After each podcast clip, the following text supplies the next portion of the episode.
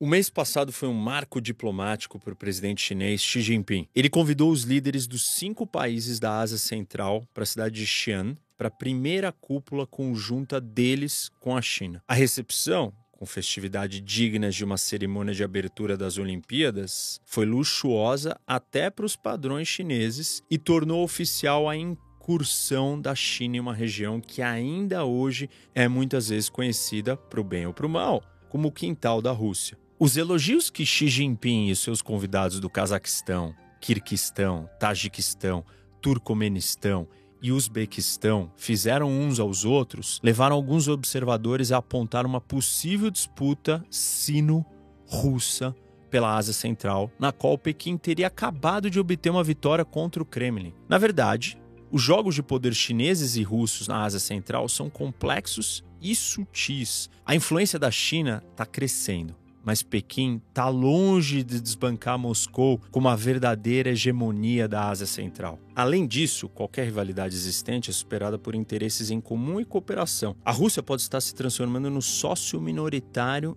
em uma parceria cada vez mais profunda e assimétrica com a China. Mas na Ásia Central, ainda é a potência dominante e não encara, pelo menos momentaneamente, o aumento da presença chinesa como uma ameaça. Se a crescente influência de Pequim na região revela alguma coisa, é que os estados da Ásia Central, mais de três décadas após a sua independência da União Soviética, estão começando a emergir como atores políticos regionais autônomos. Todos os cinco países da região, Cazaquistão, Uzbequistão, Turcomenistão, Quirquistão, Tajiquistão, devem enfrentar uma China em ascensão, uma Rússia beligerante e uma tensão cada vez maior entre esses dois vizinhos e o Ocidente. Para isso, eles apoiam o Putin sem virar totalmente as costas para o Ocidente e abraçam a China enquanto protegem os seus interesses com a ajuda da Rússia. Pequim e Moscou, por sua vez, caminham com cuidado, para ao mesmo tempo aumentar a sua influência na região, mas sem pisar no calo um do outro. O senso comum é que se Moscou e Pequim entrassem em conflito, provavelmente seria por uma disputa na Ásia Central.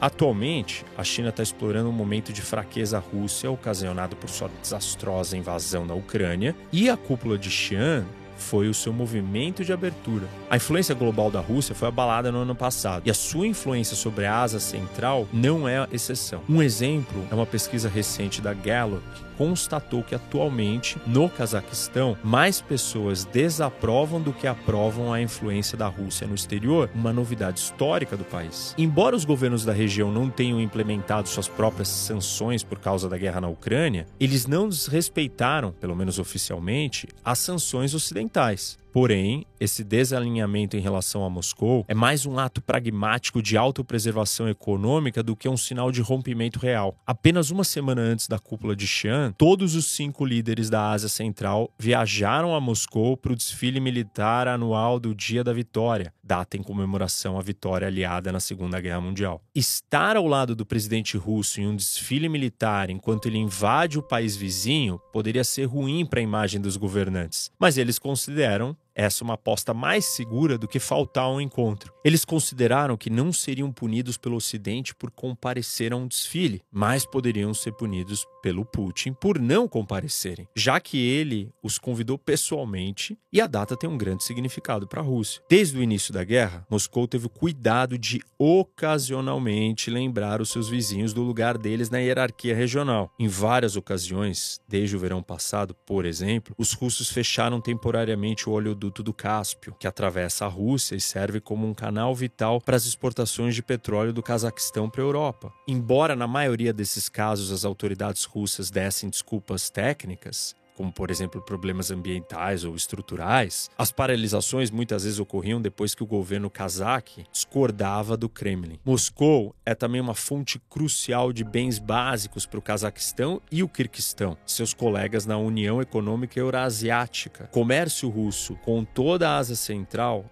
está crescendo, tendo aumentado 20% em 2022. Um exemplo claro da dependência desses países aconteceu no início da guerra, quando a Rússia proibiu temporariamente todas as exportações de açúcar e farinha. Isso gerou inflação recorde nos países da região. Outro ponto é que moradores dos países da Ásia Central vão para a Rússia em busca de emprego. De acordo com o Ministério do Interior da Rússia, mais de 10 milhões de trabalhadores imigrantes da Ásia Central chegaram em 2022. 2 milhões de pessoas a mais do que no ano anterior. Junto a esses laços econômicos, está a profunda confiança que une as elites políticas em toda a região. Na Ásia Central, assim como na Rússia do Putin, o poder está principalmente nas mãos de homens mais velhos que cresceram na União Soviética. Eles se conhecem há décadas e falam a mesma língua, tanto cultural quanto literalmente. Em 2022, pela primeira vez em anos, Putin visitou todos os cinco países da Ásia Central em um único ano. Quase todos os membros do Conselho de Segurança da Rússia fizeram viagens semelhantes desde a invasão da Ucrânia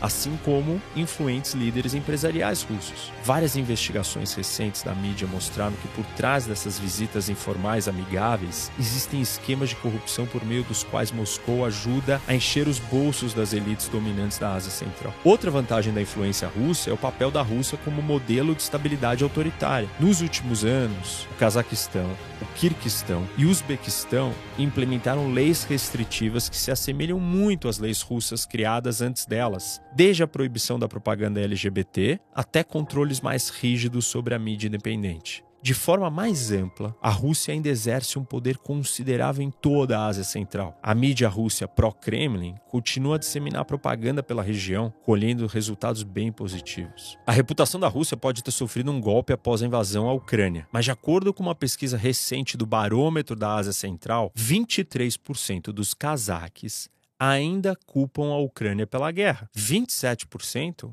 acham que a Rússia é responsável e metade dos entrevistados está indeciso. No Kirguistão, 30% culpam a Ucrânia e apenas 19% consideram a Rússia responsável. Mas a noção de que a China está tentando substituir a Rússia como potência hegemônica da região pode não ser tão precisa. Quando os dois lados discordam, Moscou tem pouca escolha a não ser recuar e se adaptar. Mas em muitas questões, os interesses chineses e russos não competem. A guerra na Ucrânia e a tensão cada vez maior entre China e os Estados Unidos aproximaram Moscou e Pequim. Essa interdependência se estende também às suas relações na Ásia Central. Uma maior presença da China na região é muito visível no comércio e no investimento, inclusive por meio de projetos relacionados à iniciativa da nova Rota da Seda. Aqui vale uma lembrança, pessoal. Quem não assistiu ainda, eu tenho um vídeo só sobre a nova Rota da Seda. Assistam aqui no canal. Continuando, o comércio da China na região é maior e cresce mais rápido do que o da Rússia, chegando a 70 bilhões de dólares no ano passado contra 40 bilhões de dólares da Rússia. No entanto, essa expansão não ocorreu às custas da Rússia. Grande parte disso assume a forma de exportações de commodities da Ásia Central para a China. Exportações para as quais a Rússia, ela própria, uma importante exportadora de commodities, tem pouco uso. Pequim também tomou cuidado para não perturbar a União Econômica Eurasiática, não construiu uma instituição supranacional rival, nem buscou oficialmente acordos de livre comércio com outros membros da União além da Rússia. É claro que ainda conduz um comércio bilateral significativo com esses países, que Moscou não tem outra opção a não ser aceitar, uma vez que não pode competir com a tecnologia ou com o dinheiro que Pequim tem para oferecer. Também em questões de segurança regional, os interesses e a influência dos dois países frequentemente se complementam. A principal prioridade para ambos os lados é preservar os atuais regimes da Ásia Central e manter o Ocidente e, acima de tudo, os Estados Unidos longe da região. A Rússia continua sendo uma presença imponente. O Cazaquistão, o Quirguistão e o Tajiquistão estão todos sob seu guarda-chuva de segurança como parte da organização do Tratado de Segurança Coletiva liderado pela Rússia. Essa aliança é algo como a OTAN dos russos. O Tajiquistão e o Quirguistão também abrigam bases militares russas e compartilham de um sistema de defesa aérea unificado com a Rússia. Os militares da região têm relações próximas com os russos, incluindo acesso a armas a preços subsidiados e treinamento e educação conjuntos em academias russas. Mesmo o Uzbequistão e o Turcomenistão, embora não sejam membros da CSTO, têm acordos bilaterais com a Rússia que limitam a sua capacidade de expandir seus laços de segurança com outros países. Os acordos também dão à Rússia a capacidade de intervir política e militarmente em questões domésticas, uzbeques e turcomanas, poderes que a Rússia usou quando liderou uma operação de manutenção da paz para reprimir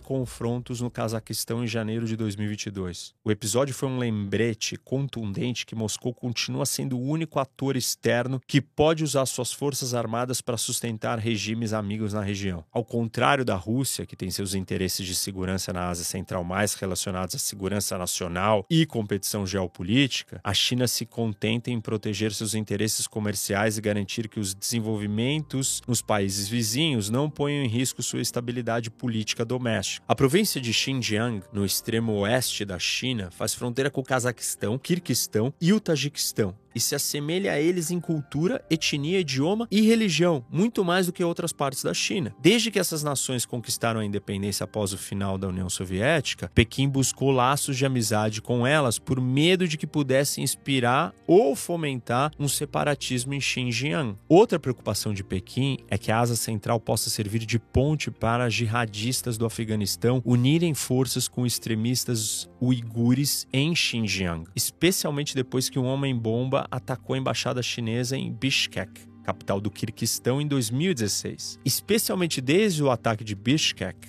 a China realizou dezenas de exercícios militares conjuntos com seus parceiros da Ásia Central e realizou centenas de reuniões de alto nível com suas agências militares e de inteligência. Também ampliou a cooperação em tecnologia militar, participou de vários programas de intercâmbio conectando oficiais da Ásia Central com universidades militares chinesas e realizou patrulhas conjuntas regulares de fronteira. Ao longo dessas trocas, a Ásia Central emergiu como um campo de teste para instrumentos de segurança que Pequim ainda não usou em outros lugares. No Kirguistão, por exemplo, foi a pioneira na prática de enviar empresas de segurança privada privada para proteger investimentos chineses. Outra experiência desse tipo foi enviar policiais chineses para patrulhar fronteiras estrangeiras. Desde 2018, a China estabeleceu duas dessas bases na fronteira Tajik afegã, atuando como um multiplicador de força para as autoridades tajiques. Embora a primeira dessas bases tenha sido uma infeliz surpresa para o Kremlin, a segunda, construída em 2021, não levantou muitas objeções. Parece que Moscou passou a ver o aumento gradual da presença de segurança da China não como um desafio, mas como uma oportunidade para dividir o ônus. A mudança de opinião da Rússia sobre as bases chinesas no Tajiquistão aponta para uma mudança mais ampla. A ascensão da China como como ator influente nos países ao longo de sua fronteira não está acontecendo contra a vontade da Rússia, mas em um momento em que os laços entre os dois países estão se aprofundando, ainda que de forma simétrica e a favor da China. Mesmo que haja motivo para uma competição na Ásia Central, tanto Moscou quanto Pequim consideram as suas relações bilaterais amistosas uma prioridade, especialmente em meio ao crescente confronto com o Ocidente. Esses países da Ásia Central, além de não terem saída para o mar, estão localizados entre duas potências cada vez mais alinhadas, a Rússia e a China. Eles não têm nada a ganhar com a substituição da dependência quase total da Rússia pela dependência quase total da China. Todos eles estão tentando diversificar seus laços com o mundo exterior e, nesse aspecto, tanto a Rússia quanto a China são igualmente importantes para eles. No futuro, a assimetria de poder sino-russa pode, é claro, ficar desequilibrada o suficiente para que os líderes chineses interfiram na política da Ásia Central com pouca necessidade de consentimento ou ajuda do Kremlin. Mas é improvável que isso diminua seus interesses compartilhados e o seu apoio mútuo aos regimes autoritários da região. O potencial de cooperação continua muito maior do que o risco de conflito. E a Ásia Central é um lugar onde o eixo sino-russo se fortalece em vez de enfraquecer.